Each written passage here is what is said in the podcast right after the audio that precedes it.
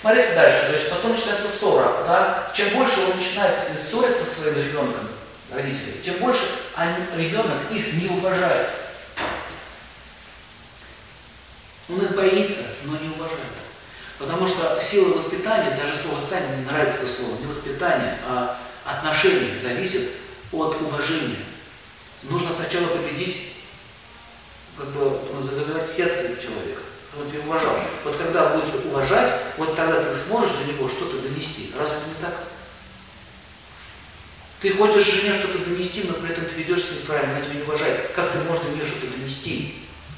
Даже ты можешь правильные вещи говорить, но она тебя не уважает.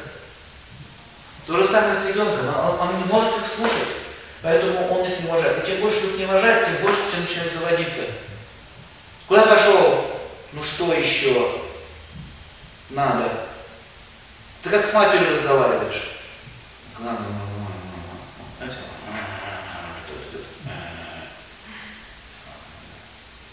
Недовольство. А вот от ответа на неуважение в родителей гнев. Гнев появляется. Что? Да что ты с ним разговариваешь? Отцы обычно так себя ведут.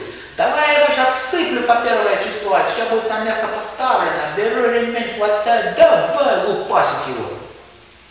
Отлупасил, хорошо. У того что? Паника. Меня здесь бьют, меня здесь насилуют. Где мне спрятаться? Куда деваться-то? Дом стал тюрьмой. Вы понимаете? Вы это взрослый человек, можете уйти, а он куда денется? Агрессия, а, на гнев, у него начинает говорить речь. Да как вы мне все надоели?